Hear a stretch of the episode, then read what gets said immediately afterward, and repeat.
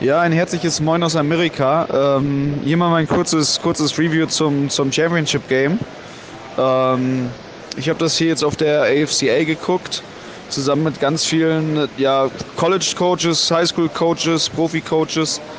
Ähm, war sehr, sehr starkes Spiel, war sehr cool. Ähm, starke Performance, nachdem natürlich der Linebacker von Clemson ähm, aus dem Spiel genommen wurde, war es eigentlich entschieden ähm, habe ich gemerkt, ja, ich habe es ich sehr schön erlebt. Ähm, war wirklich, wirklich cool, das Ganze zu sehen. Starkes Spiel. Äh, Clemson hat stark angefangen, dann leider ein bisschen nachgelassen. Ähm, ungünstig, ja. Wir haben jetzt halt äh, von Trevor Lawrence die erste Niederlage seit Ewigkeiten. Ähm, sehr stark. Dann mach's gut, ne? Ich bin hier noch, noch in den Staaten. Äh, man hört sich. Ciao, ciao.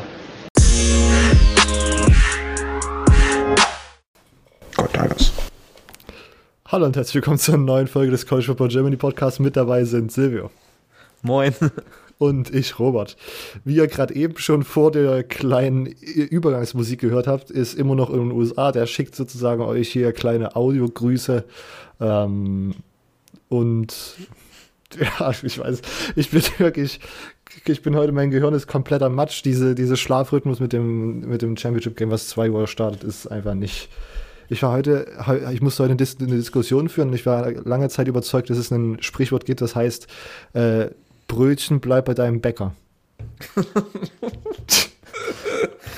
Ja, nicht schlecht, ja. Das und, sind die, ja. das ist der Schlafentzug halt. Das ja. ist, es ist, Koffein regelt gerade alles und ich werde wahrscheinlich nachher einfach umkippen.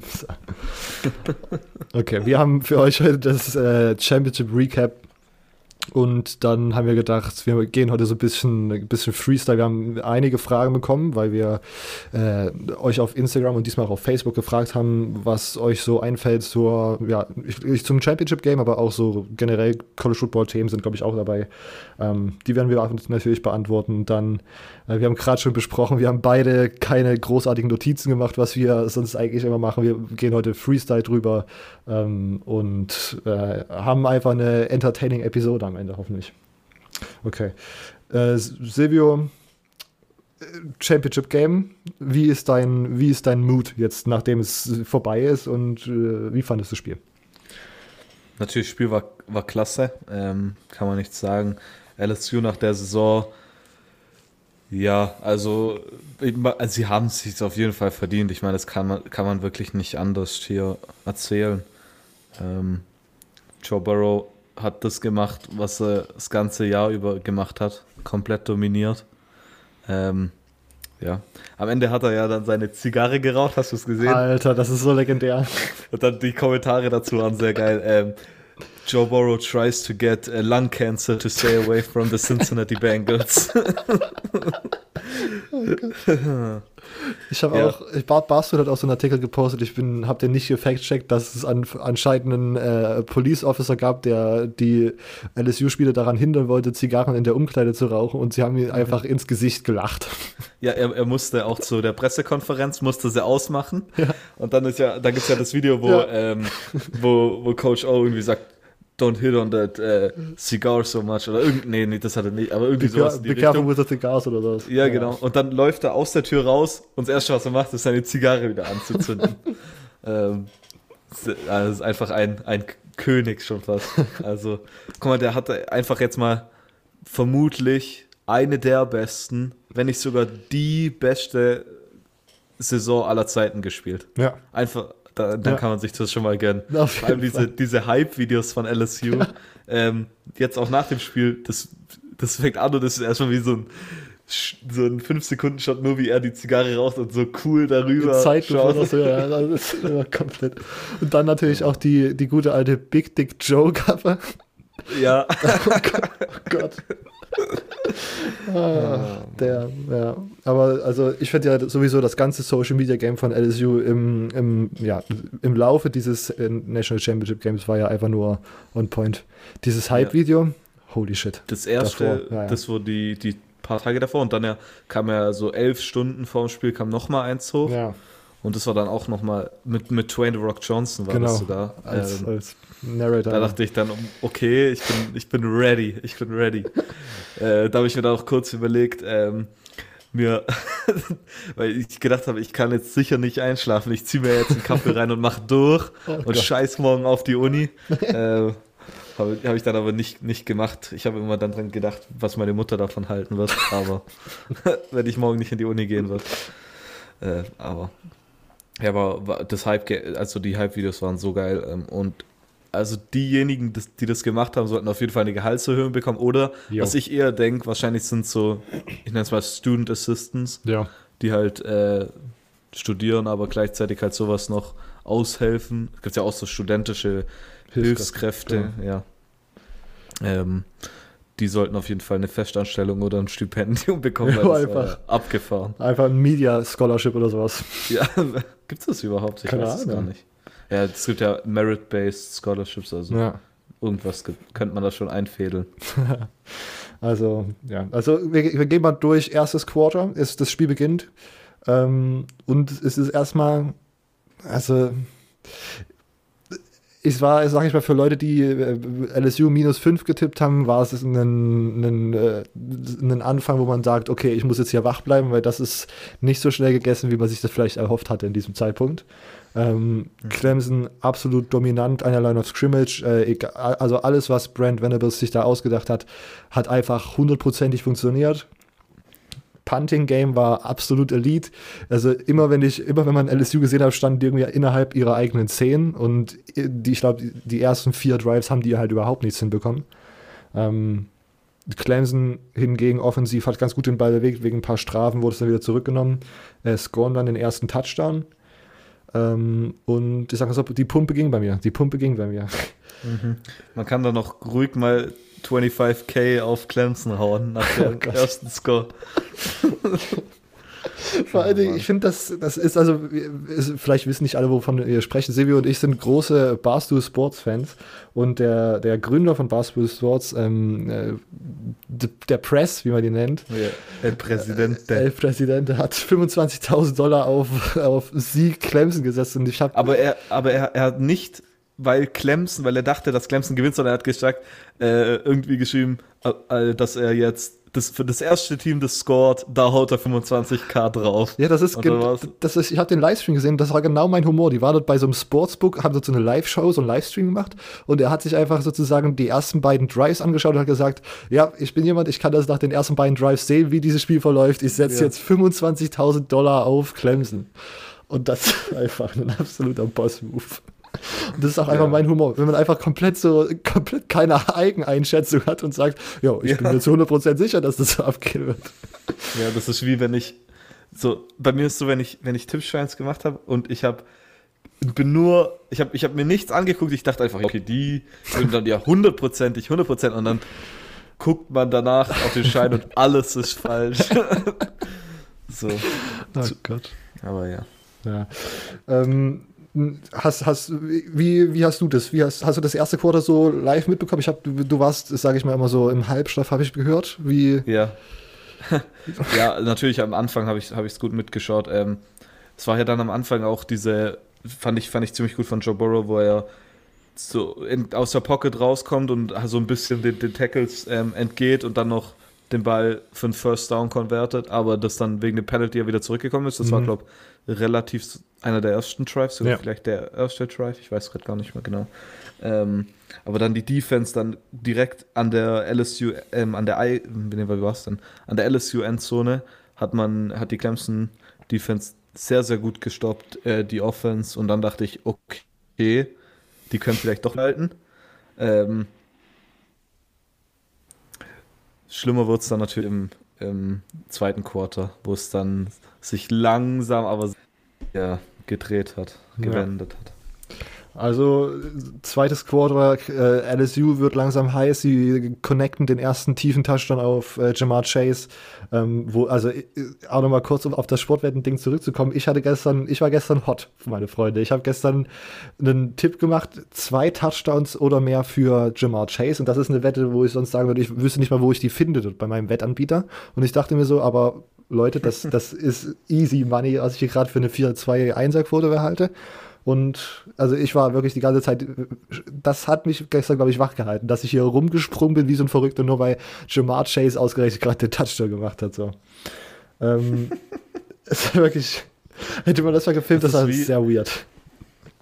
Das ist wie wenn wir immer zusammen DraftKings spielen und man auf die, auf die Alabama äh, Wide Receiver setzt. welchen packt man rein? Musst du immer Glück haben, zu welchem Wide Receiver der dann jetzt wirft. Ähm, ja, also nicht schlecht, Respekt, Bro. Ja, danke. ähm, äh, beide kommen rein, beide schaukeln sich hoch. Ähm, und das Spiel ist einfach super spannend, super entertained. Ähm, aber dann swings, glaube ich, irgendwie. Ich, ich, ich stand schon 28 zu 14. Nee, wie, wie stand es zur Halbzeit? 28 zu 14, macht das Sinn? Ja, es war dann Double, es waren, glaube ich, Double Digits schon zur, zur Halbzeit. Zur Halbzeit war es 28 zu 17, ja. 17. Also es wurde dann irgendwie immer deutlicher, LSU ist gut reingekommen, defensiv ähm, ja, hat, ist das ganz gut gelaufen. Sie konnten Etienne zwar nicht so die ganze Zeit unter Kontrolle halten, Travis Etienne hat tatsächlich den einen oder anderen guten Lauf gehabt und ich würde sagen generell ein ganz gutes Spiel, ähm, aber äh, offensiv bei Clemson hat diesmal Trevor Lawrence einfach, sage ich mal, nicht das gehalten, was er äh, die ganze Saison so ein bisschen gezeigt hat. Ich fand, äh, Trevor Lawrence war die eindeutige Schwachstelle diesmal in der Clemson Offense. Wirst du dem zustimmen? Äh, ja, kann man, kann man so unterschreiben. Okay. Ähm, es war auch tatsächlich, habe ich das Gefühl gehabt, also vor allen Dingen anfangs hat er noch super viel Zeit gehabt durch diese Clemson O-Line, die ich auch in der letzten Episode schon äh, erwähnt hatte als Preview. Und trotzdem hat er wirklich die mittel- bis tiefen Pässe ähm, überhaupt nicht anbringen können, entweder überthrown oder underthrown oder irgendwie so komische Dump-Off-Sachen, die dann manchmal funktioniert haben und manchmal halt auch kompletter Bullshit sind. Ähm, und das hat sich, finde ich, so durch den ganzen Arm gezogen, am Ende dann durch diesen, diesen Fumble im Grunde so ein bisschen das Spiel besiegelt. Ähm, ja, also Trevor Lawrence meiner Meinung nach irgendwie nicht in Rhythmus gekommen. Ähm, und ja, zweite Halbzeit, Clemson kommt raus, äh, macht ja sofort im ersten Drive den Touchdown und man denkt sich wieder so, oh, okay, wir sind alles noch, alles noch offen. Aber wie gesagt, äh, wenn LSU einmal am Laufen ist, auch da, also manche Sachen, ich habe, also man hat gesehen, äh, Venables hat sich gedacht, okay, wir bringen drei, die Pressure bringen und geben achten, gehen acht mit acht Leuten in Coverage. Ähm, was irgendwie nicht funktioniert, weil wenn man Joe Burrow nicht unter Pressure setzt, dann ist das einfach der Heisman-Winner äh, Heisman und macht einfach komplett kranke Plays. Das hat man schon gegen Georgia gesehen. Und dann irgendwelche Engage 8, also acht Leute Blitze und dann nur drei Leute versuchen tief zu covern, die bringen dann auch nichts, weil dann geht man irgendwie auf Marshall oder auf Jefferson, die halt komplett krass freilaufen und irgendwelche äh, 20, 30 Yard Gains machen.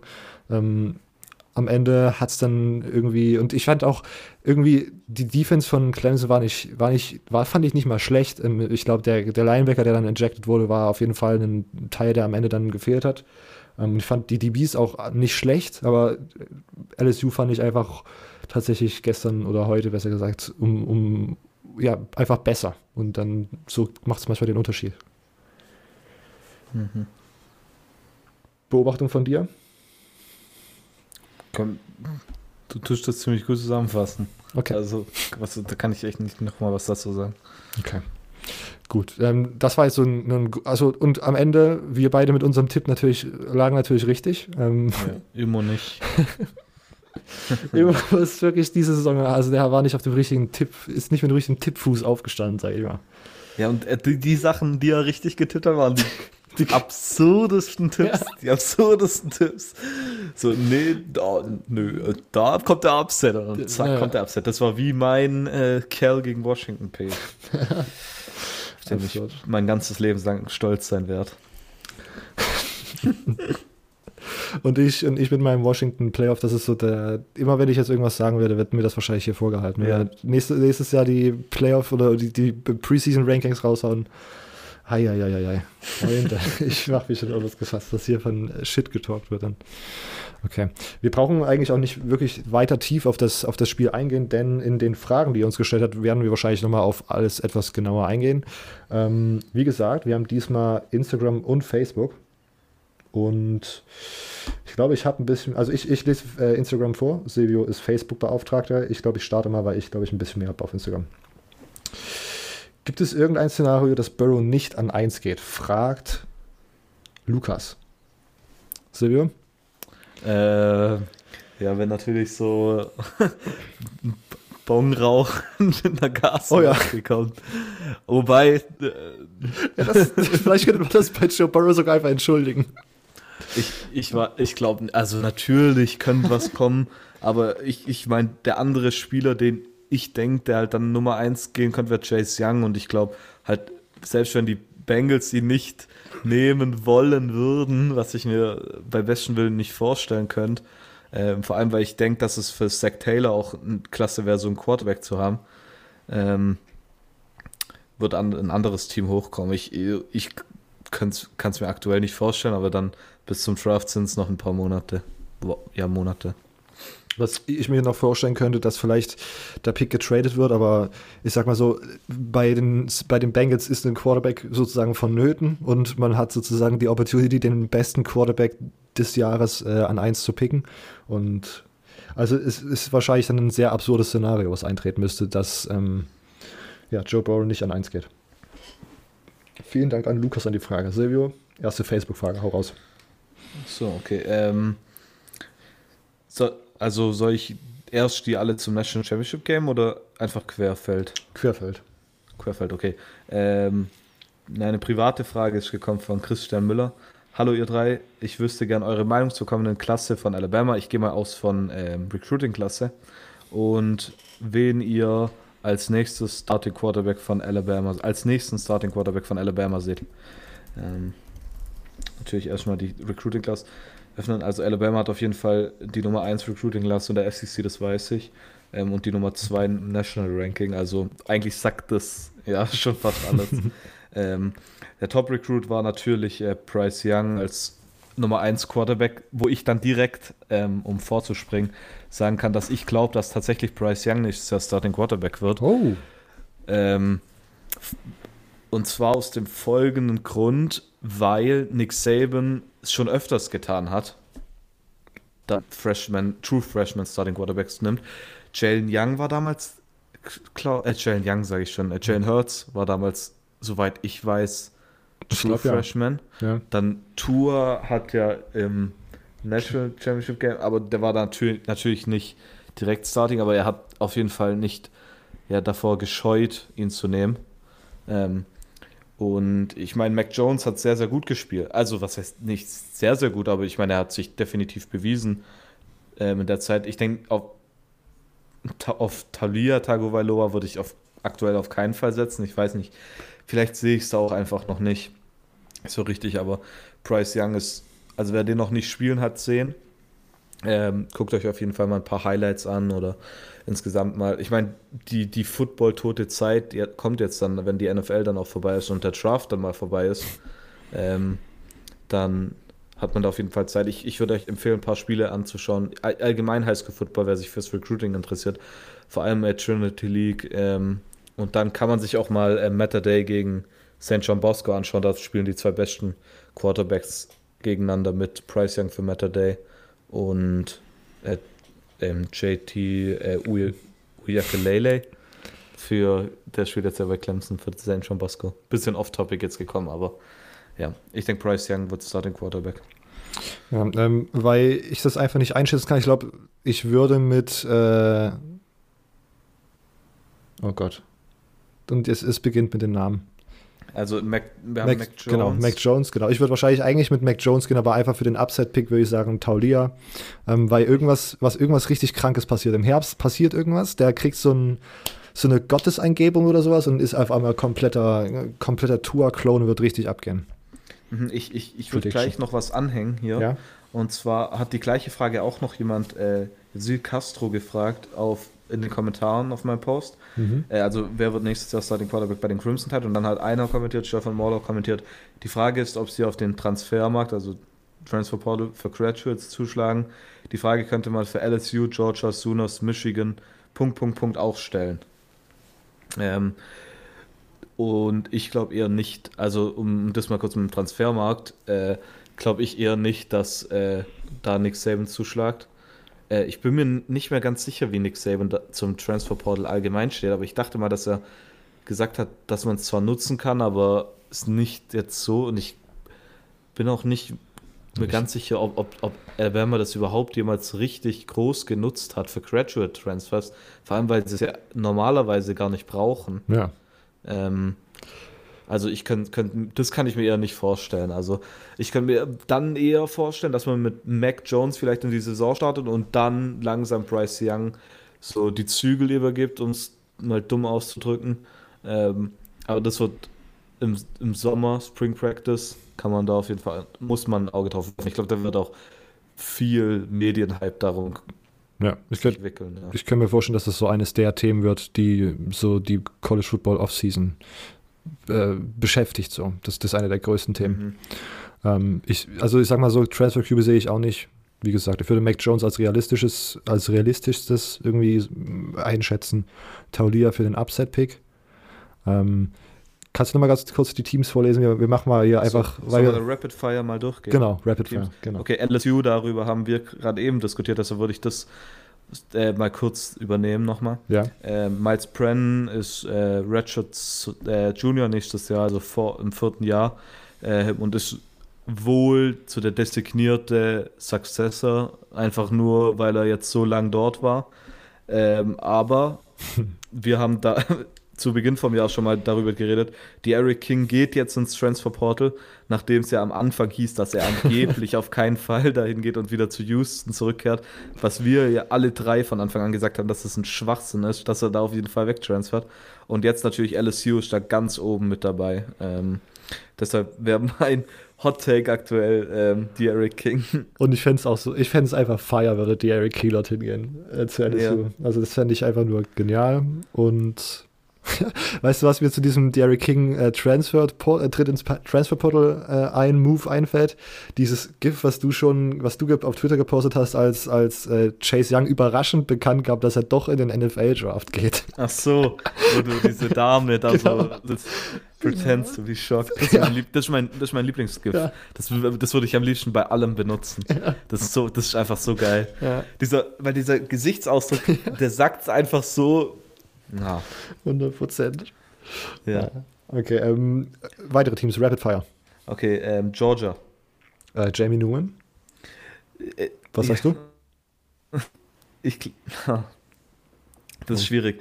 Also ich habe, wir, wir wurden, die Frage wurde uns ja diese Woche auch schon mal gestellt von, äh, ich habe es gerade rausgesucht, Rico Harting hat Mhm. gefragt und du hattest geschrieben, äh, also äh, es war ging allgemein, was wir vom Jamie Newman Trade, äh Trade sag ich schon, ähm, Move halten. Ja. Äh, Du meintest, dass du hoffst, dass der Georgia Offensive Coaching Staff ihn nicht versaut. Und ich habe geschrieben, und dazu stehe ich, dass zum einen Georgia mit Carson Beck einen guten Freshman bekommt. Äh, Ich glaube sogar einer der Top Freshmen, der dieses Jahr bei QB Under the Lights dabei sein wird, für alle, die das schon mal interessiert. Ähm, dann hat man mit Bennett einen, ich glaube, Redshirt Sophomore nächstes Jahr oder Junior, ich, ich weiß es nicht mehr. Eins von beiden. Äh, kommt ja aufs Gleiche draus raus. Ähm, und der ähm, war bis jetzt immer Backup und ich glaube, der könnte eine Chance bekommen. Einfach nur aus ja, Gründen der Loyalität oder so. Ich weiß nicht, wie man es richtig bezeichnen soll. Ja. Und dann natürlich, aber der, der Nummer 1-Pick wäre natürlich ähm, Jamie Newman. Aber und man hat noch ähm, Tuan Mattis, den ich ja bekannterweise nicht mag, aber der ist ja trotzdem nicht schlecht. Ähm, von daher wird das ein offenes Battle dieses Jahr, aber ich glaube auch, dass Jamie Newman am Ende einfach nur erfahrungsmäßig und auch können technisch oben rauskommt. Wir Ja. reden viel zu lange über die Sachen. Für Fire. Sooners. Sooners, das können wir schnell Spencer. Rattler. Spencer Rattler, ja. Und ich bin, ich bin all on board. Äh, McCaffrey. Echt, äh, kommt jetzt darauf wieder dich an, ob Shaw Patterson in den Draft geht oder nicht. Alter, wenn der nicht in. Ach, komm. Wenn der noch ein Jahr bei Michigan bleibt, was, was soll, was ist denn mit diesem Programm los? Das ist Stagnation oder also auf, höchster, auf höchstem Level ist das. Ich sag Joe Milton. Boah, wobei, Dylan McCaffrey wäre eigentlich der, der solide Pick. Das Aber wär ich so- sag, geh upset und sagt Joe Milton. Shaw Patterson bleibt am Ende eh und dann Ja. hat sich sowieso geklärt. Okay, aber das, das waren die drei, Das waren die, drei. Teams, die da standen. Aber Punkt, Punkt, Punkt. Aber sonst fällt mir gerade kein Team ein. Ja. Okay, gut. Ähm, ich gehe weiter zu Instagram, ja. Ähm, wir haben die Frage von David. Frage zum Recruiting. Äh, Frage zum Recruiting. Was sind denn genau Crystal Ball Predictions? Mhm. Willst du es übernehmen, oder? Nö, mach du gut. Äh, Crystal Ball, das, ich meine, Crystal Ball ist ja allgemein so eine, ich weiß nicht, wie man die nennt, so Wahrsager, Genau. äh, die dann die Kugel schauen und die Zukunft sehen. Und ich weiß ja nicht, wie die hier funktioniert. Ähm, aber es sind halt einfach Recruiting-Experten von 24-7 Sports. Ähm, die geben ihre Prediction ab, wohin der geht. Aber nicht, es ist nicht so, dass einmal, die gehen einfach so durch und geben, äh, ah, ich denke, der geht dahin, der geht dahin, sondern die geben es erst ein, wenn es dazu, ja, ich sag mal, eine Quelle gibt oder sie Informationen dazu bekommen haben und ein Lied nennt man das ja im, im Journalismus. Ähm, und deshalb sind die meistens relativ akkurat und gehen immer in die richtige Richtung. Also wenn ein Spieler 100% zu einem Team hat, dann ist es im Normalfall auch so. Und ja, es ist halt Zach allgemein Evans. eher. Ja, ich meine, das war jetzt ja zum Beispiel mit, mit Jalen Burger so. Ja. Der hat 100% zu Rutgers von acht Leuten und am National Signing Day lese ich dann auf einmal, dass er zu Wisconsin geht. Und dann checke ich Crystal Balls und dann ist irgendwie so zwei Stunden vor der Predict, äh, bevor seinem Signing, bevor er es offiziell gemacht hat, wohin er geht, sind es auf einmal nur noch Wisconsin reingekommen und zu Wisconsin gewechselt und so. Und ja, man, man, ja, wie gesagt, man sieht daran halt ziemlich gut, wohin ein Spieler geht. Vor allem, weil man kann es dann erkennen, wenn zum Beispiel bei Zach Evans war es so, ähm, jetzt, dass die Sache mit, mit, Jo- mit Georgia dann war, dass er ja eigentlich zu Georgia ging und dann haben die Texas-Leute haben sogar Crystal Balls abgegeben für Georgia und dann weiß man nochmal, dass die Sache durch ist. Ja, es sind aber eigentlich eine Vorhersage. Genau. Also, das wäre auch meine Erklärung. Das ist eine ganz normale Vorhersage und das heißt einfach Crystal Ball, weil das halt wie so eine Kristallkugel bei so Hexen oder sowas und Zauberern, die so da irgendwas vorhersehen können. Ähm, genau. Ähm, ich möchte gleich noch eine zweite Frage anstreichen, weil die schnell, schnell abgehakt ist. Äh, Just Immo äh, sagt, Menno, hab falsch getippt. Mal was ganz Neues. oh! äh, mach du heute mit Facebook. Okay. Ähm, kann in der ACC demnächst mal wieder ein halbwegs konkurrenzfähiges Team demnächst mal wieder ein halbwegs konkurrenzfähiges Team neben den Clemson Tigers emporsteigen. Sorry, ich habe ein bisschen die, falsch gelesen. Ähm, ich übernehme. Ich würde sagen, k- können schon, aber ich, ich sage nicht, dass es, also nächstes Jahr ist es das meiner Meinung nach auf keinen Fall äh, der Fall, dass es ein Team gibt, was mit Clemson mithalten kann. Und ich kann mir auch vorstellen, dass das wirklich vielleicht sogar noch fünf Jahre dauert, weil Clemson einfach so eine gute, so eine gute Basis an allem aufgebaut hat, was sie im Moment haben. Und alle anderen Programs da so viel, so viel Luft dazwischen haben, was sie jetzt noch aufbauen müssen. Und ich meine, wir, wir haben es ja, ich glaube, bestimmt in den, in den Previews zu dieser Saison schon immer gesagt, ähm, Florida State ist einfach ein traditionsreiches Programm, was äh, die finanziellen Mittel hat, was, was den, den Ruf hat und äh, generell irgendwie sozusagen die Anlagen hat, so gut zu werden wie Clemson. Ähm, nur scheint das irgendwie, äh, ja, ich will nicht sagen in der letzten Dekade, weil das stimmt ja faktisch nicht, aber seit in den letzten Jahren klappt es einfach irgendwie nicht so, wie man sich das vorstellt. Ähm, vielleicht jetzt mit neuem äh, Head Coach Mike Novell. Ähm, ich würde sagen, Miami ist ein historisch gutes Programm, was irgendwie Anlagen hat, irgendwie so gut zu werden. Aber auch da kamen jetzt irgendwie die Reports raus, dass es da Maturity, also ähm, äh, wie, wie nennt man das, Reifheitsprobleme gibt, dass, dass, die, dass die Spieler irgendwie noch zu kindisch sind, dass sie irgendwie vor dem FIU-Spiel, was da also dieses kleine Desaster war in der Regular Season, noch irgendwie äh, die ganze Nacht, also vor dem Spiel die ganze Nacht irgendwie out waren und Party gemacht haben und auch vor dem Bowl-Game irgendwie. Ähm, Jaron Williams wird da sogar namentlich erwähnt. Ähm, ich weiß nicht, also da läuft auch einiges schief im Moment. Ähm, sonst, ich meine, Virginia war dieses Jahr ganz gut dabei, hat aber dann offensichtlich gezeigt, dass sie auch, also dass da auch, ja, also selbst wenn man sozusagen das zweitbeste Team in der ACC ist, ist man noch lange nicht an Clemson dran. Und ich nehme dir jetzt einfach deinen dein Pick, dein Pick ist noch weg. Ähm, UNC natürlich auch sehr viel Potenzial gezeigt. Die haben Clemson am engsten gespielt in der, in der Conference. Ähm, und haben mit, mit Sam Howell einen, einen, einen, jungen, einen sehr jungen Quarterback, der sehr, sehr gut gespielt hat diese Saison schon. Und ich habe das Gefühl, dass bei denen auch im Moment eigentlich einiges richtig, einiges richtig läuft, aber ich denke, bis auf Clemson-Level zu kommen, dauert es noch recht lange, ohne, das, ohne, ohne da einen Zeitrahmen festlegen zu wollen. Ja, das würde ich so genauso unterschreiben. Ich meine, ähm, UNC wäre natürlich mein Pick. Ähm, bin da aber natürlich ein bisschen biased, natürlich auch, muss ich sagen. Äh, ich, ja, UNC ist so mein zweitlieblingsteam. Oder es gibt ja, ich sage immer, man kann keine zwei Teams haben.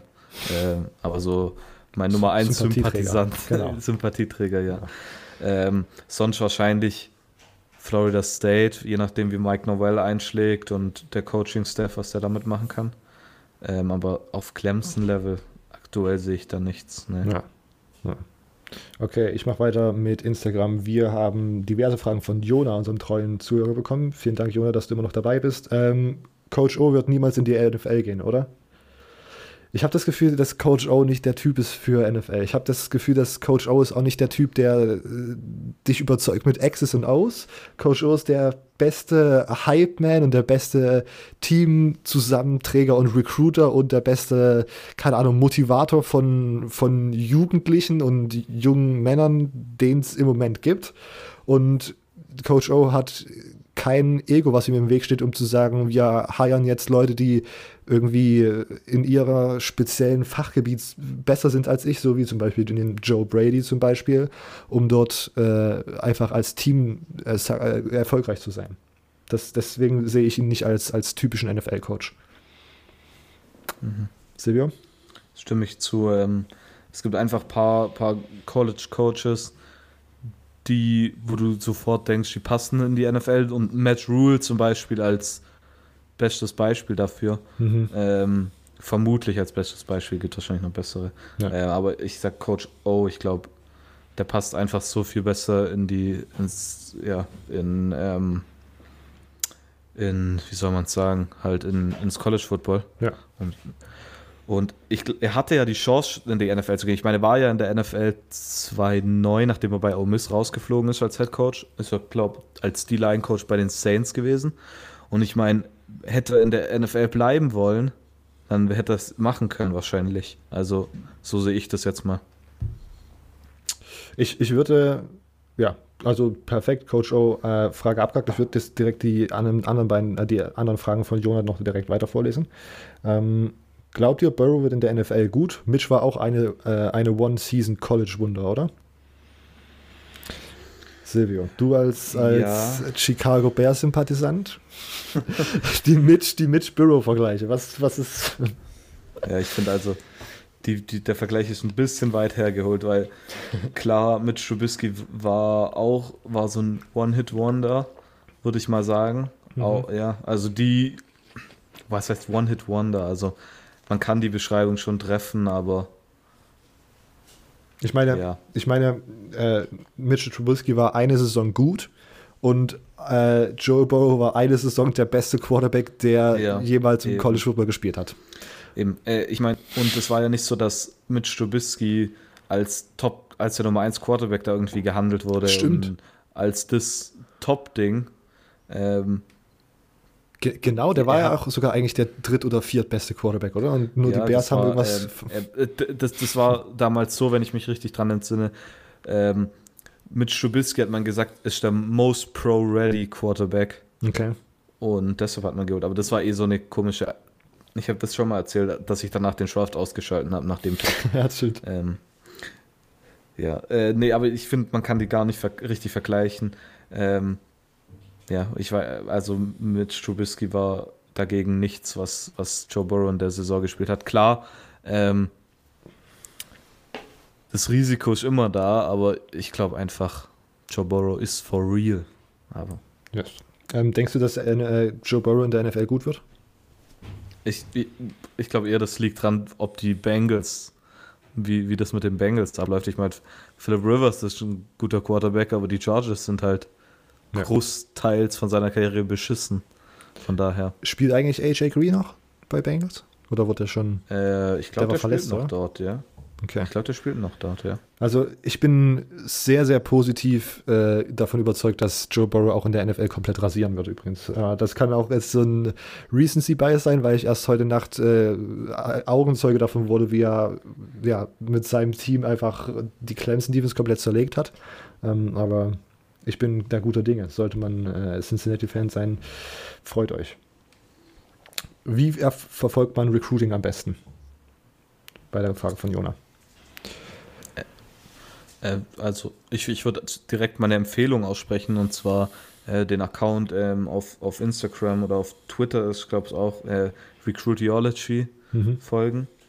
Ähm, ist tatsächlich sogar ein Kollege von mir so ein bisschen. Ich schreibe ab und zu mit dem. Echt? Nur um ein bisschen zu pushen. Hey. Ja. Äh, und der hat damals einfach angefangen, so vor, ich glaube sogar letztes Jahr, so immer Recruiting-Updates zu posten. Und mittlerweile kommen die relativ schnell bei dem raus und der hat, glaube ich, auch schon über 60.000 Abonnenten oder so. Ja, ähm, ja äh, das am besten mal abonnieren und dann irgendwie einfach äh, Max Preps würde ich noch abonnieren. Mhm. Ähm, Max Preps ist so im Highschool Football, Highschool Sports allgemein so die Nummer 1 Anlaufstelle. Ähm, und da kriegt man immer so ein bisschen was mit. Ähm, und sonst halt einfach mal Recruiting-Rankings anschauen, so die, sich die Spieler ein bisschen, Teams, welches sind die Teams. Ähm, so, also man muss da natürlich schon ein bisschen die Sache, also man muss man schon, muss man auch sagen, ein bisschen Hardcore-Fan sein, ähm, um sich das anzutun. Ähm, aber allgemein einfach 24-7 Sports mal öffnen, bisschen durchschauen, Elite 11 schauen, ähm, QB1 Beyond the Lights mal anschauen. Ähm, jo. Genau. Nicht, äh, vielleicht hast du noch was. Bei 24-7 Sports macht ja, hat ja auch verschiedene Podcasts und macht, macht da so auch so für jedes Team im Grunde so ein, so ein, ich weiß nicht, ob das jetzt für jedes Team ist, aber für viele Teams haben die so einen eigenen Podcast, wo auch nochmal so in depth immer über Recruiting und so weiter gesprochen wird. Ähm, was fällt mir noch ein? Äh, genau, äh, Bowl Games. Ich glaube, auf Twitter haben wir es schon des Öfteren einfach mal gepostet und ich glaube, du hast auch auf Facebook ah, schon ja. irgendwann mal erwähnt, so die ganzen Highschool Bowls, wo sozusagen einfach die besten Highschool-Spieler des Jahrgangs gegeneinander spielen, zum Beispiel Under Armour All-American, haben wir auch vor drei Wochen, glaube ich, eine Episode hochgeladen. Ähm, äh, dann das, der All-American Bowl, äh, ehemaliger Army All-American Bowl. Ähm, jetzt kommt bald mein Lieblings-Polynesian Bowl. Ähm, und sonst, ja, sonst genau, äh, ich, wie heißt denn der eine Twitter-Follow, der, der, der 24-7-Reporter, der bei, bei Immos Camp damals da war? Uh, Bill Brand. Simmons. Bill Simmons, genau, auf Twitter Bill folgen. Simmons heißt der, glaube ich. Oder? Genau, dem, dem kann man auch mal auf Twitter folgen. Der hat ja. da auch mal interessante ja, Insights. Ähm, und. Nee, da ist nicht Bill Simmons. Nicht? Nee, Bill Simmons ist ein, ein Baseball-Schreiber. Oder ähm, Barton, Barton Simmons? Barton Simmons, Barton, Barton Simmons heißt er, glaube ich. Okay. Barton, Barton Simmons, ja. Perfekt. Ähm, das waren, und noch eine Frage von, von Jona haben wir noch auf Instagram. Ähm, ist LSU ein One-Season-Wunder? Denkst du, dass LSU nächste Saison den, den Erfolg wiederholen kann? Defending Champ, die, die, die Championship verteidigen? Silvia? Nee, äh, nee. nee, also ich habe es dir vorhin schon gesagt, bevor ja. wir aufgenommen haben, ich ja. bin so ein bisschen ein Zweifler. Ja. Weil ich glaube einfach, dass der Erfolg auch so viel mit Joe Burrow zu tun hat. Ähm, ich meine, ein ja, Großteil des Receiving Kurs bleibt da, ne? Die sind noch alle relativ jung. Ja, Justin Jefferson geht vermutlich. Ähm, kann mir kaum vorstellen, dass der bleibt, aber Jamar Jefferson, äh, Jamar Jefferson Station. Jamar Chase ist auf jeden Fall back. Ja. Ähm, trotzdem. Ich glaube, ich meine, was Joe Burrow da gemacht hat, ich glaube, klar, die O-Line ist top. Ähm, das Top Defensive Backs, Grant Delpit geht natürlich. Ähm, vermut, vermutlich, ja. Ist noch nicht sicher. Ähm, du verlierst einfach viele Leute, aber ich glaube einfach, dass es halt mit der, mit der Quarterback-Position fallen wird. Wenn da alles perfekt läuft, wieder, dann mhm. schon, aber ich glaube, aktuell würde ich, tendiere ich eher dazu, Nein zu sagen. Okay. Ähm, ich habe von mir die, ja, also es ist immer, wir wissen ja noch gar nicht, wer so 100% von allen Teams weggeht und so. Das ist ja, die Deadline ist ja, glaube ich, erst in mhm. einer Woche ungefähr. Ähm, ich würde ich jetzt drauf tippen, dass LSU nächstes Mal, nächste Saison wieder den, den National Championship gewinnt? Nein. Würde ich sagen, dass LSU trotzdem nächste Saison vielleicht sogar das beste Team der SEC wieder ist, würde ich sagen, ja. Das kann ich mir auf jeden Fall vorstellen. Ich habe übrigens mittlerweile so ein bisschen das Gefühl, dass nächste Saison vielleicht so ein kleines Schwächel hier äh, äh für die SEC werden können dass die Big Ten da ein Jahr äh, nach vorne rutscht im, im Power Ranking. Weil, du, ja. Du willst, du willst nur, dass Florida nächstes Jahr gewinnt. Ja, über, ich habe übrigens Florida, Freude, falls ihr mir auf Twitter folgt, das solltet ihr alle tun, at CFBRob ähm, und Aber Silvio. Zum Promoten. Und Silvio at Silvio MGN, stimmt? Richtig, richtig. Ähm, ich, ich habe mich langsam in so einen Hype reingeredet. Ich habe mir mittlerweile so einen äh, Mehrjahresplan für die, für die Florida-Weltübernahme äh, im Kopf erstellt. 2020, 2021, es wird gegen Georgia gewonnen und dann, äh, ja, sage ich mal, wahrscheinlich gegen LSU verloren, aber da wir haben dann die Niederlage im SEC Championship Game. Danach erste Recruiting Class mit Five-Star Recruits. Das ist was, was Florida in den letzten Jahren so ein bisschen verlernt hat. Das muss ein bisschen angeheizt werden. Dann Emory Jones im, ich glaube, Redshirt Junior Year übernimmt 2021-22. Wir gewinnen gegen Georgia, LSU und das SEC Championship. Wir gehen in die Playoffs, verlieren dort und dann das Jahr drauf gewinnen wir alles. wow, das ist aber sehr detailliert. Sehr detailliert und das ist der Dan Mullen Masterplan. Dan Mullen, ja, okay. Mal schauen. okay. Ähm, mal schauen, wie LSU nächste Saison aussieht. Ich bin, ich bin gespannt, was, ja, was so die Offseason passiert und was, wie, wir, wie wir am Ende die SEC einschätzen. Du darfst weitermachen mit deiner nächsten Facebook-Frage. Okay, ähm, die wird sich deiner wahrscheinlich anschließen. Also werden die LS, LSU Tigers so stark bleiben oder wieder in die Vers äh, Versenkung verschwinden? Von Christoph Peist. Danke für die Frage. Ähm, ich würde sagen, wir, wir haben es ja gesagt, äh, aktuell tendieren wir wahrscheinlich eher dazu zu sagen, dass sie weiterhin stark sind, aber nicht die National Championship nochmal gewinnen, ähm, aber auch nicht in die Versenkung verschwinden, oder? Top 6 Team für mich. Top 6 oder 16? 6. Ach so, ja. Ich dachte gerade 16 wäre ein bisschen. Ja. Also deshalb, ähm, wie sieht der Alltag der Spieler aus? Wie viel Zeit bleibt zwischen Studium und Football? Interessante Frage. Ähm, es ist tatsächlich immer, also wenn man darüber mehr wissen möchte, kann ich nur das Buch äh, College Football 101 von Nils Müller empfehlen. Darüber habe ich natürlich auch schon mal eine Preview als, als Podcast-Episode aufgenommen. Kleine Cross-Reference hier. Äh, einfach im Feed ein bisschen zurückscrollen. Ähm, da gibt es tatsächlich einen Artikel drüber. Ähm, es ist ein super stressiger Alltag. Ähm, laut, laut dem Buch, vor allen Dingen, wenn man halt Classes hat, wo man, wo man erscheinen muss. Ähm, Im Grunde sind das Leistungssportler, die nebenbei noch ein Studium haben, was äh, ein Vollzeitstudium haben einfach. Ähm, aber vielleicht kann man das auch relativieren und, sagt, bei den meisten Power 5 Teams sind die, sage ich mal, Football, die, die, die großen Namen äh, aus dem Football-Team wahrscheinlich nicht im, nicht im Klassenraum anzutreffen, sondern haben immer irgendwelche Online-Classes. Und ich sag mal so, vielleicht ist da auch irgendein Student Advisor, der irgendwie die Prüfung für sie übernimmt just just uh, reminding that this has happened. Ähm, ja, was habe ich ungefähr richtig, oder? Es ist schon ein sehr anstrengender Job eigentlich. Ja, ich habe mal äh, so einen Beitrag gelesen von diesem, der, der war mal bei, bei Bama und ist, ich glaube sogar bis letztes Jahr und ist jetzt Thailand bei den Redskins. Wer ist denn der? Healy, Healy Henches, Handkiss oder so, heißt er, glaube ich. Okay. Bin mir nicht sicher. Über den habe ich mal einen Beitrag gelesen, wo der sein, sein Alltag damals so mhm. äh, runtergeschrieben hat und der steht irgendwie morgens um 6 Uhr halt auf, ähm, geht direkt ähm, in Weight Room und dann halt hat er halt so Classes von, ich glaube, 8 bis 12 Uhr ungefähr und dann geht er halt zum Mittagessen in die Training Facility, hat da dann Team Training und äh, Meetings bis mittags, äh, bis nachmittags und dann halt abends ist dann halt Lernen und so. Mhm. Und ja, und nochmal so irgendwie Walkthroughs und alles dann ja am Wochenende, am Wochenende ist dann nochmal mehr. Man trainiert ja basically jeden Tag einfach.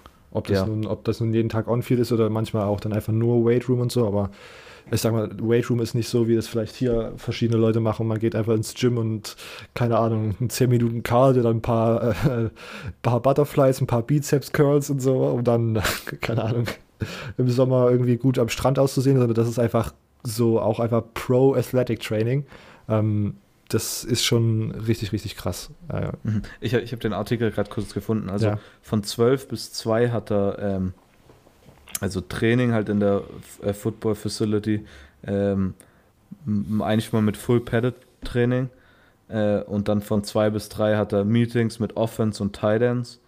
Ähm, und dann von 3.30 bis 6, also von 15.30 bis 18 Uhr, ähm, da schreibt er, we are usually on the field for around two and a half hours. Hat dann nochmal ähm, am Anfang defensive und offensive Walkthroughs, Stretching und dann Position-specific Drills und dann noch am Ende ist 7 on 7 und Team-Based Situation and Drills. Und dann nochmal Conditioning am Ende. Und dann sagt er, von, von 18 bis 11 Uhr angeblich lernt er dann. ja, klar. Aber ich, ich, es gab ja auch diese, dieses Jahr ist auch dieses, äh, dieser Press-Conference-Ausschnitt rumgeflogen, wo Joe Burrow dann meinte, er geht nie zu Classes und dann hat er kurz überlegt, ach so, ja, weil er eigentlich Online-Classes hatte. Ja. Das finde ich ja, sehr gut.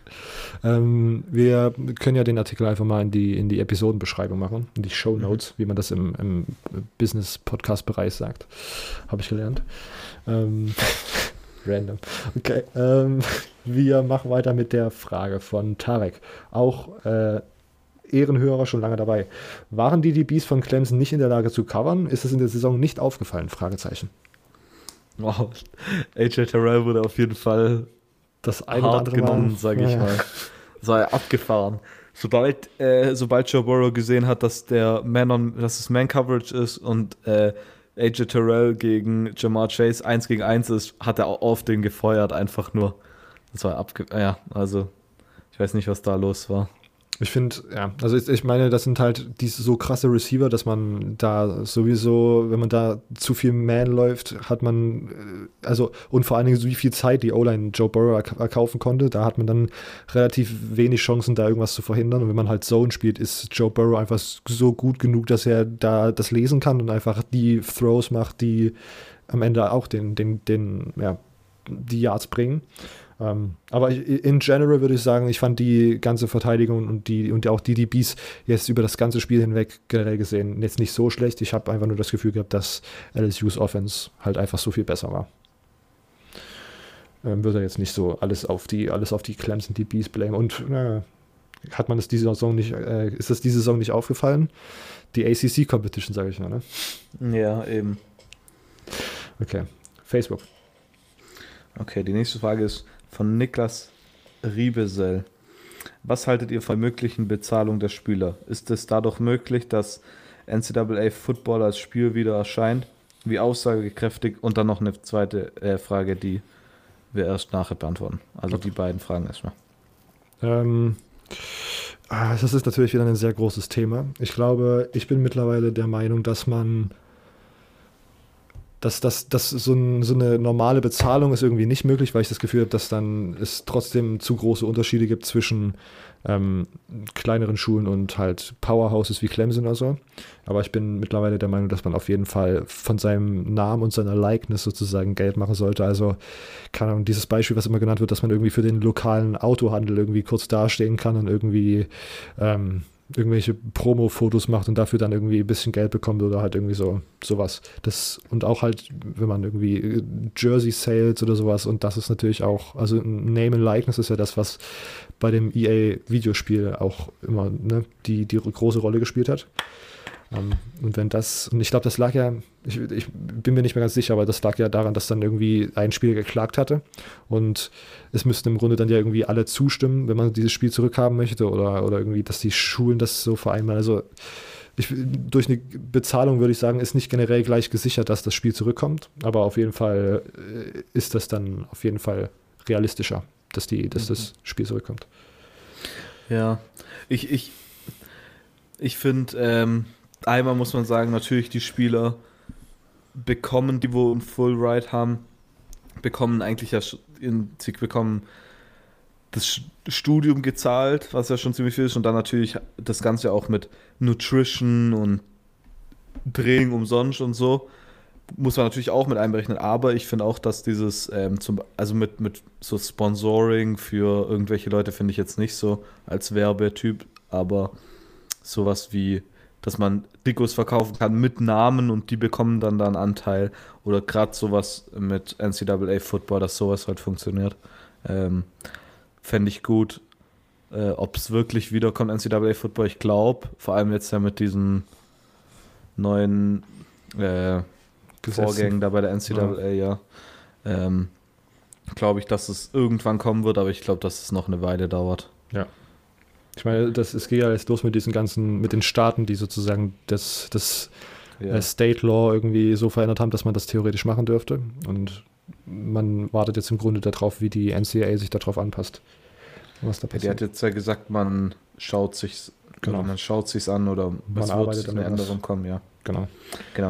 Die zweite Frage war dann, wie aussagekräftig ist die Sternebewertung der Highschool Seniors oder ich, ich schätze mal allgemein halt von Highschool Recruits? Ich meine, es wird manchmal so ein bisschen schlecht geredet, ne? so in der generellen Presse und so. Aber ich würde schon sagen, dass Five Stars generell eine höhere Chance haben äh, oder mhm. generell halt einfach die besten Spieler so sind. Und das heißt nicht, dass jeder Five-Star automatisch einen äh, NFL All-Time Greatest, keine Ahnung, Hall of Famer wird. Aber das heißt einfach, dass die bessere Spieler sind, dass die bessere Chancen haben, in der NFL zu spielen. Ähm, ich glaube, letztens gab es irgendwie, es gab auch irgendeine Statistik zu Rams Patriots im letzten Super Bowl, dass da also ein Großteil der Spieler alles Five-Star, ehemalige Five-Star-Recruits sind. Und das heißt natürlich, also so wie dass nicht jeder Five-Star-Recruit automatisch ein äh, Hall of Famer in der NFL ist, heißt das auch nicht, dass jeder Two-Star-Recruit einfach dann irgendwie das Studium beendet und dann keine Ahnung, halt nichts mit seinem Leben anfangen kann oder so, sondern natürlich gibt es auch da die Ausnahmen, dass dann einfach ein Joe Burrow war und ein Three-Star-Recruit, glaube ich, oder? Ein äh, Tom, Tom Brady war nur, oder? Okay, ist, ja, Tom Brady auch, ja. War kein äh, High-Star-Recruit so. Ähm, und ja. ne, die Ausnahmen bestätigen die Regel. ist, dann, ist einfach meine Argumentation. Ja, äh, natürlich, man, man tut immer diese Ausnahmen ziemlich hochreden. Ich meine, Michigan State, ich bin ja Michigan State-Fan, da bin ich, ist es mir bekannt. Ich meine, ein Kirk Cousins, ein Connor Cook, das waren alle nichts. Le'Veon Bell, ähm, es waren alle keine hoch, hoch, hohen Recruits. Ich meine, ich glaube, Levan Bell war ein Two-Star oder ein Connor Cook war, glaube ich, auch ein Two-Star und der Kirk Cousin war, glaube ich, gar nichts. Ähm, ja, aber man, man, redet diese Sachen immer hoch, aber die Chance, dass ein Five-Star halt ähm, mehr Erfolg hat, ist halt viel größer als bei einem Two-Star. Natürlich sind die Geschichten immer gut ähm, und ähm, man muss jeden einzelnen Spieler auch noch in seiner Situation analysieren, weil ich meine, einer, der in der Trinity League zum Beispiel spielt, also die beste äh, Highschool-Football-Liga in, in Cal, ähm, haben, hat, hat deutlich mehr Chancen, überhaupt so ein Five-Star-Rating zu bekommen, als einer, der, keine Ahnung, ähm, Division One in Montana oder so spielt. Ja. Ähm, ja. Aber okay. ist schon aussagekräftig, also. Ja. Ähm, nächste Frage von äh, Denko-SEK, auch lang, nee, ich will nicht sagen langjährig, aber äh, ist schon lange dabei. Ehrenmann, wieso kam die Clemson Offense nach dem guten Start so ins Stocken? Ähm, ich würde sagen, es lag daran, dass LSU äh, defensiv ganz gut adjusted hat und dass man so, dass man Trevor Lawrence so disrupten konnte, dass er halt nicht sein, sein Spiel so aufziehen konnte, wie zum Beispiel letztes Jahr gegen Bama oder so wie äh, dieses Jahr ja, im Halbfinale war er, glaube ich, na doch, da war schon, da war schon sehr gut.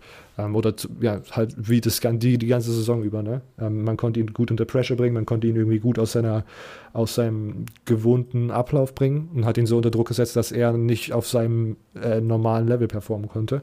Und äh, am Ende lag es daran die, die Coverage war auch sehr, sehr gut, größtenteils wirklich sehr gut gecovert, immer sehr eng ist. Man hat ähm, wirklich gesehen, dass die, die da irgendwie das ganze Jahr über einen Schritt nach vorne gemacht haben. Und ja, am Ende hat man irgendwie diese Offense ganz gut ähm, ja, stoppen können. Nee, so sagt man das nicht. Äh, ein, einschränken können. Ja, unter, unterschreibe ich so.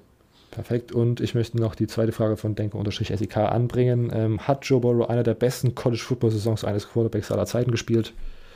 Yes, sir, wie ich zu sagen pflege. Yes, sir. Ähm, nicht nur Quarterback, würde ich sogar sagen. Ich würde sagen, all-time einfach. Ja. Ja, das würde ich so unterschreiben. Aber ich, ich sage es nicht, zum Beispiel habe ich letztens einen Podcast gehört, wo gesagt wurde, dass ähm, die College Football Saison von, von Cam Newton bei Auburn zum Beispiel noch eine bessere Ja. so eine Single-Person-Season war, weil er sozusagen nicht das Supporting Cast hatte, was, was Joe Burrow diese Saison hat.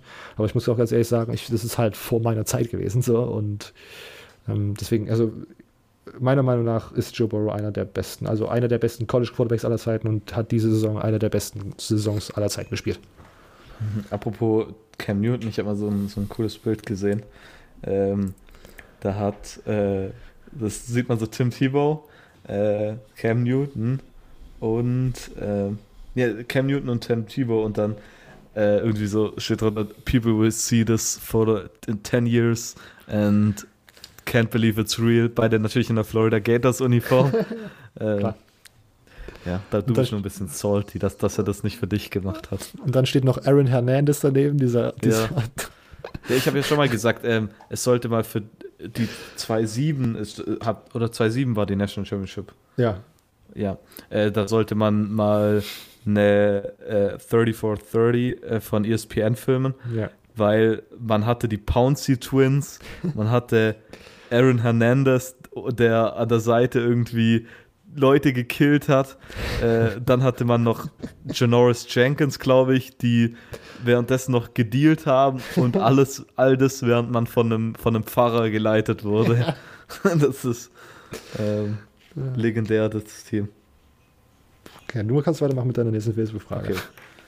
Ähm, die nächste Frage ist: Wer ist eurer Meinung nach der größte Sleeper im Draft? Und äh, ich, also meine Meinung dazu wäre, dass wir die Frage erstmal wegschieben. Yes. Für, äh, wenn wir dann mal auf den Draft zu sprechen kommen. Aber trotzdem Schreiben vielen Dank auf. an. Ja. Achso, an Hendrik Barneför, aber der hat auch noch eine zweite Frage. Welches Team hat euch dieses Jahr positiv und welches negativ überrascht? Und dann noch verdienen kleinere Colleges mehr Aufmerksamkeit. Okay. Positiv überrascht. LSU auf jeden Fall. Ähm, Oregon. Du musst noch eins sagen? Oh ja. Rapid Fire? Ja, äh, LSU auf jeden Fall. Ja, noch eins. Ähm, äh, Minnesota. Ähm, Penn State. Und negativ überrascht? Texas? Michi Michigan State. Äh, Washington? Oh, ja. oh, ja. ähm, wow. Das war ein guter Pick. Äh, was fällt mir? Alter, oh Gott. Fällt mir jetzt gerade. Hm. Ähm, schwierig. Warte, ich muss, ich muss mal kurz schauen. Ähm, Ich meine, Texas AM war bei uns oben. ja, Texas A&M schon, ja. Ja, doch, Texas A&M, hast recht. Perfekt. Ähm, Was war die zweite Frage? ähm, ob kleinere Colleges mehr Aufmerksam verdienen kleinere Colleges mehr Aufmerksamkeit. Apropos kleinere Colleges, FCS Champion, North Dakota State, herzlichen Glückwunsch. Ja. Das äh, 19. Mal in 20 Jahren gefühlt. Ja, das neunte, das achte Mal in neun Jahren, glaube ich. Oder das neunte Mal in zehn Jahren. Ähm, Wieso, das ist abgefahren, die Statistik. Ganz, ganz interessantes Spiel auch gewesen. Gegen Southern Ja. Methodist. Ja. In, und dann kann man gleich mal als Disclaimer machen, Oregon Ducks nee. nächstes Jahr. JMU, genau. In der Woche 1 sogar, oder? In Woche 1 an meinem Geburtstag gegen North Dakota State. Ja. Und Oh. in Woche 2 spielt Oregon gegen Ohio State daheim Yes, im Austin Stadium. Justin Fields gegen Kevin Thibodeau. Ei. Also, Das ja. geil. Ähm, kleinere Schulen. Mehr Respekt.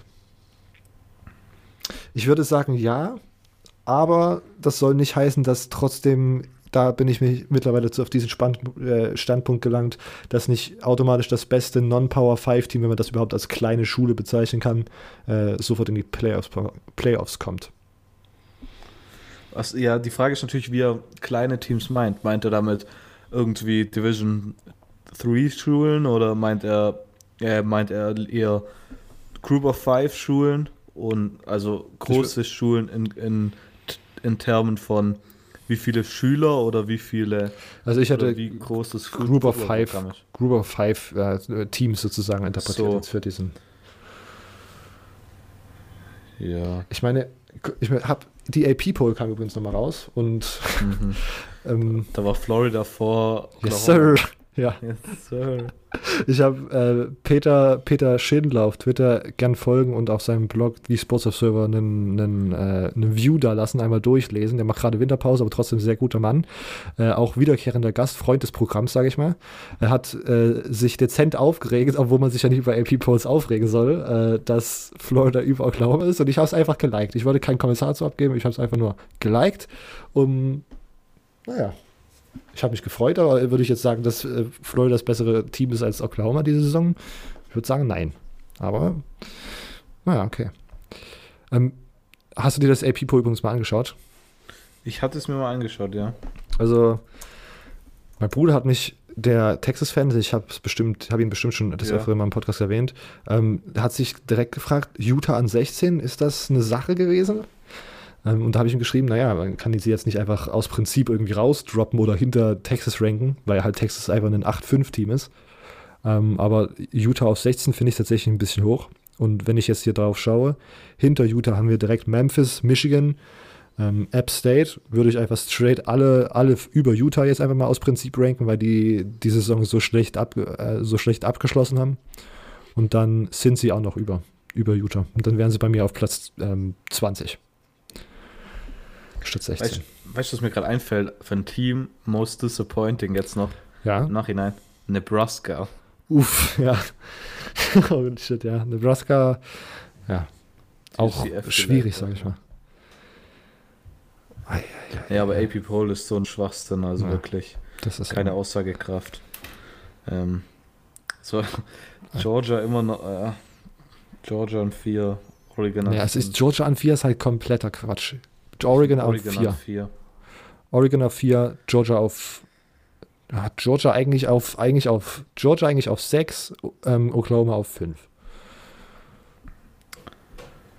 Ja, weißt du, weil ich meine, Oklahoma hat zumindest die Big 12 gewonnen. So, Ja. Georgia, thanks for coming out. Lappen. so. Ähm, was ich übrigens auch gerade auf habe, ich möchte mal kurz, ganz kurz abschweichen von, der, von den Fragen. Das haben wir ja diese Podcast bisher noch gar nicht gemacht. Ähm, unsere Capital One Bowl Mania Tippgruppe. Oh, Holy shit. Ähm, wir haben insgesamt 19 äh, Mitspieler gehabt. Erstmal an alle, ja, Dankeschön, dass ihr mitgemacht habt. Ähm, und Luca Herrmann, äh, den verlinken wir wahrscheinlich einmal einfach auf Twitter, hat unsere Tippgruppe gewonnen. Mit 33 Punkten von wie viel möglichen? 35? Ne, nicht 35. 33 von 1, Seine- 3, 4, 5, 6, 7, 8. Ich glaube, 8 hat er falsch getippt. Also das ist nicht schlecht. Das Mhm. ist nicht schlecht. Ich habe äh, 30 richtige. Damit bin ich Dritter mit tight mit verschiedenen anderen Leuten. Ähm, und Silvio, ja, wir müssen Hm, die ganze Liste. 20. Eieieiei. Ja. war nicht so gut. Nächstes Mal wieder. Okay. Naja, gut. Ähm, achso, und wir sind wieder bei den Fragen. Kann, war noch eine Frage, außer kleine Schule respekten? Ich, nee, und die Facebook-Fragen sind jetzt auch durch. Okay. Perfekt. Ähm, vielen Dank für alle, die auf Facebook die Fragen gestellt Ja. haben. Äh, vielen Dank für die Beteiligung. Wir machen weiter mit äh, Instagram und Tim.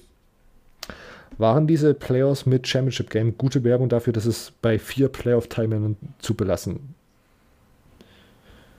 Waren? Ach, die, sorry, Tim, falls ich die Frage einfach komplett falsch vorgelesen habe, aber ich bin, wie gesagt, heute ja, mein einziger Lebenselixier ist Koffein und ich kann gerade keine Fragen mehr vorlesen.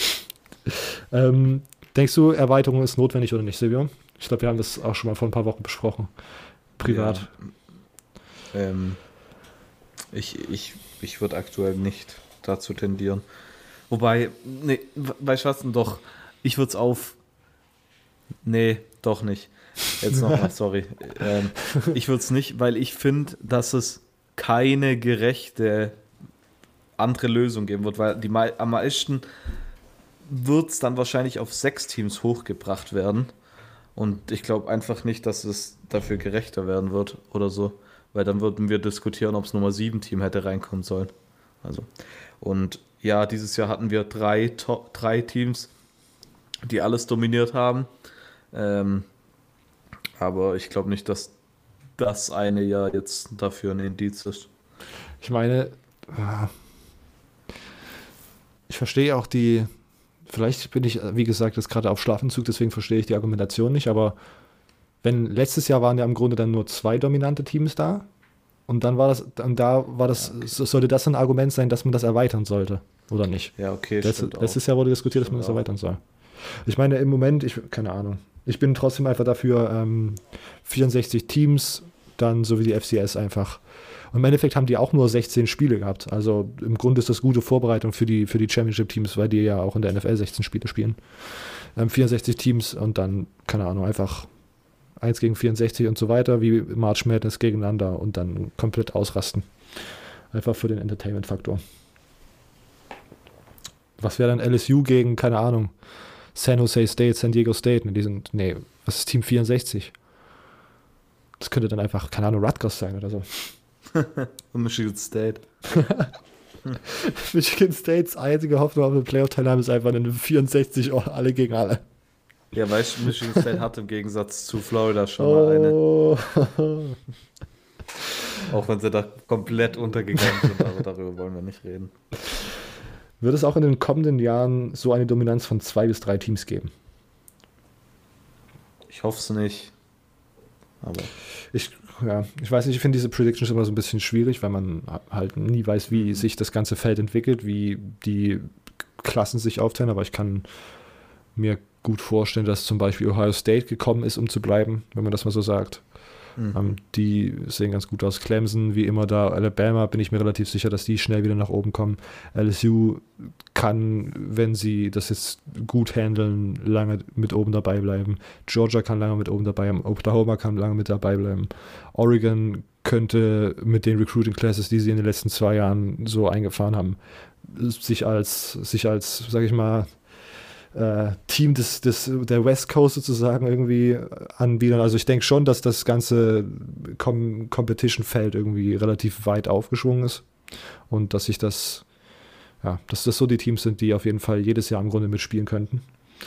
Und ja, deswegen würde ich jetzt nicht sagen, dass das, ja, vielleicht, ich, ich würde sagen, es wird sich ein bisschen mehr ausweiten, also auf zwei mhm. bis drei mhm. Teams. Ja. Gut, wir sind bei Manuel. Grüße gehen raus. Wie geht ihr die kommende Draft-Season mit, mit dem Podcast an? Ähm, auch diese Frage würde ich mal schieben. Wir haben das gerade eben besprochen. Wir werden wahrscheinlich nächste Woche, das ist dann, wir sprechen ja schon seit zwei Wochen von unserer großen Winterpause, die will einfach nicht kommen, weil wir gemerkt haben, ja, ist, am 25. Januar ist ja noch der, der Senior Bowl und da würden wir natürlich gerne noch eine Preview aufnehmen. deswegen kommt wahrscheinlich nächsten Mittwoch die letzte Folge vor der Winterpause und wenn das alles so hinkommt, dann werdet ihr nächsten Mittwoch informiert, wann, wie lange die Winterpause ist und wie es danach halt mit der Winterpause weitergeht, wie wir den Draft covern werden. Ähm, bleibt gespannt, bleibt dran, wie man so sagt. Wie sehr hat die Nichtleistung der Clemson Cornerbacks unter anderem Terrell ihren Draft-Spot Draft geschadet? War übel. Ja, das war übel. Haben wir schon, haben wir schon äh, besprochen. Einige Szenen waren wirklich sehr übel. Ähm, Draftspot, ich meine. Ich glaube halt, dass alles Positive jetzt über AJ Terrell man direkt halt darauf sein wird. Was, ja. aber was war hier? Was, wenn er gegen Jamar Chase so struggelt, dann kann man ihn nicht, werden manche argumentieren, nicht gegen einen Julio Jones oder was, was weiß ich aufstellen. Ähm, gegen den Michael Thomas oder was auch immer. Meine Meinung. Weißt du, was übrigens ganz, Schaden. weißt du, was übrigens ganz gut ist, Draftstock-mäßig, was sich ganz gut entwickelt hat? Ähm, Trevor Lawrence, sein Draftstock, der hat nämlich das erste Spiel verloren und jetzt ist das Argument, ja, es ist Hans. Ja. Daran musste ich auch denken. letzte, letzte Folge haben wir nämlich besprochen, dass es bestimmt irgendwelche Draft-Analysen geben wird, die sagen, äh, Trevor Lawrence kann man nicht in der ersten Runde draften, weil der ist zu sehr ans Gewinnen ge gewöhnt und wird wahrscheinlich einen Mental Breakdown haben, wenn er das erste Mal an der NFL verliert. Ähm, ja, never mind, sag ich mal. Hm. Ähm, und nochmal eine Frage von David. Hab einen knapperen Score erwartet, trotzdem ein sehr nices Spiel. Fandest du es, äh, ich weiß gar nicht, wir hatten ja gesagt, dass LSU gewinnt. Fandest du es am Ende ähm, knapp, also wie, wie, fand, wie formulierst du Fandest du das Spiel so, so, wie du es dir vorgestellt hast, oder hättest du gedacht, dass LSU schneller davon ziehen kann? Äh, ich, ich dachte, dass es knapp wird, das habe ich auch gesagt. Ähm, ich dachte auf keinen Fall, dass es so deutlich wird. Ähm, vor allem, ich meine, LSU hat ja nicht mehr viele Punkte gemacht im zweiten Quart, in, in der zweiten Hälfte eigentlich. Nur noch 14, zwei Touchdowns. Äh, aber da hätte Clemson einfach mehr machen können, um es knapp zu machen. Ähm, also ich fand es auf jeden Fall schon deutlicher als erwartet. Ja, ähm, ich fand aber vor allen Dingen, dass ich das halt so lange irgendwie, also im Grunde war ja das Spiel erst vorbei, Ende, Ende drittes, Anfang viertes Quarter, als dann wirklich LSU das für sich entschieden hat. Deswegen fand ich es eigentlich gar nicht mal so schlimm, weil das Spiel halt gefühlt die ganze Zeit offen war. Ähm, und LSU erst dann so relativ spät den Sack zugemacht hat, sag ich mal. Ähm, und letzte Frage von äh, Lukas. LSU dominiert. Korrekt. Ja. Wie gesagt, schon besprochen. Vielen Dank an alle, die Fragen, Kommentare, Takes eingeschickt haben. Ähm, das war das für diese Woche. Wir haben äh, aber tatsächlich ja noch so die ein oder andere Headline, die wir in den ja, gestern oder in der letzten Woche so ein bisschen mitbekommen haben, so die publik geworden sind, die wir vielleicht noch ganz schnell ansprechen wollen. Wir beginnen, äh, wir beginnen chronologisch. Mike Leach wird Head Coach bei äh, Mississippi State. Holy shit. Silvio? Ja kurzen, kurzen Recap für, für dein State of Mind zu dem, zu dem Zeitpunkt, als Mike Leach ähm, announced wurde als neuer Head Coach.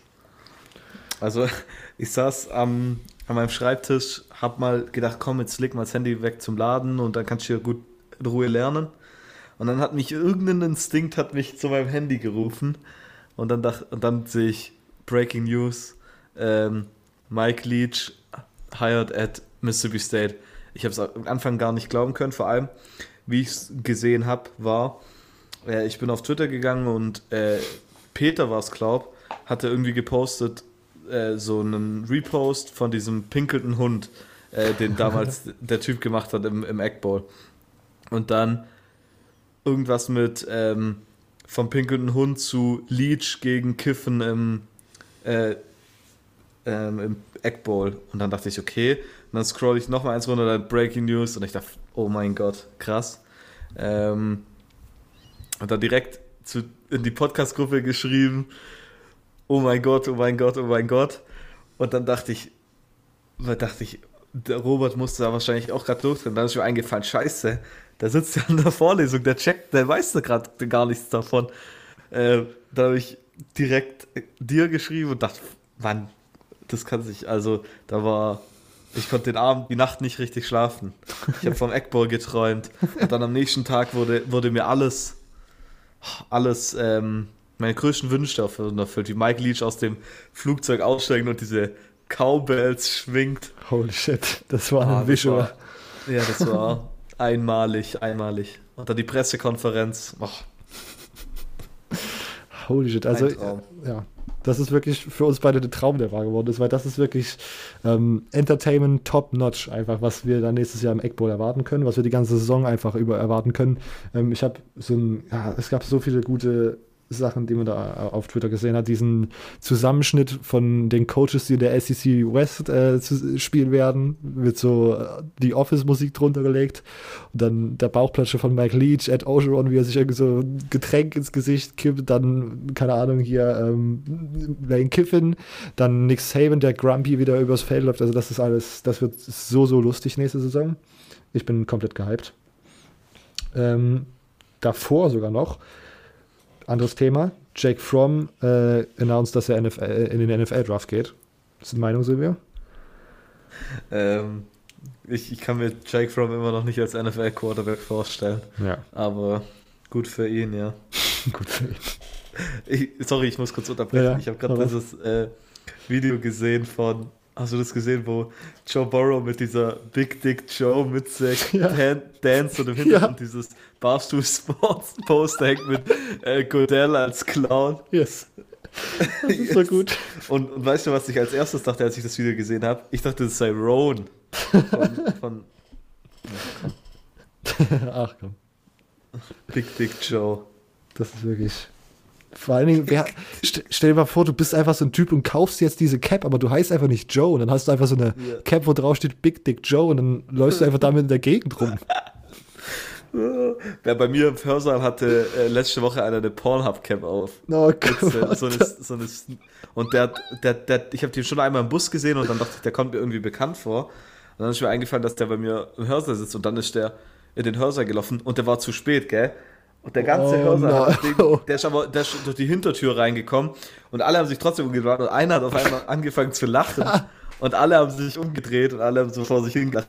Ich glaube, der zieht er nie wieder auf. Das ist auch einfach eine Live-Decision, die man so fällt, wenn man eine Pornhub-Mütze Ja. hat. Bitte. Ja, vor allem, der Typ hat sich, der Typ saß daheim, hat sich gerade wahrscheinlich einen von der Palme gewählt und dann hat er gedacht, geil, ich bestelle mir jetzt die Mütze und dann ist die daheim angekommen und dann dachte der, boah, geil, die ziehe ich morgen in die Uni an.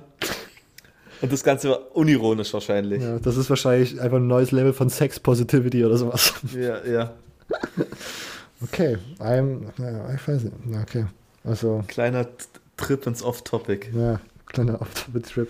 Kennst du ähm, diesen Film Shawshank, Re Shawshank Redemption?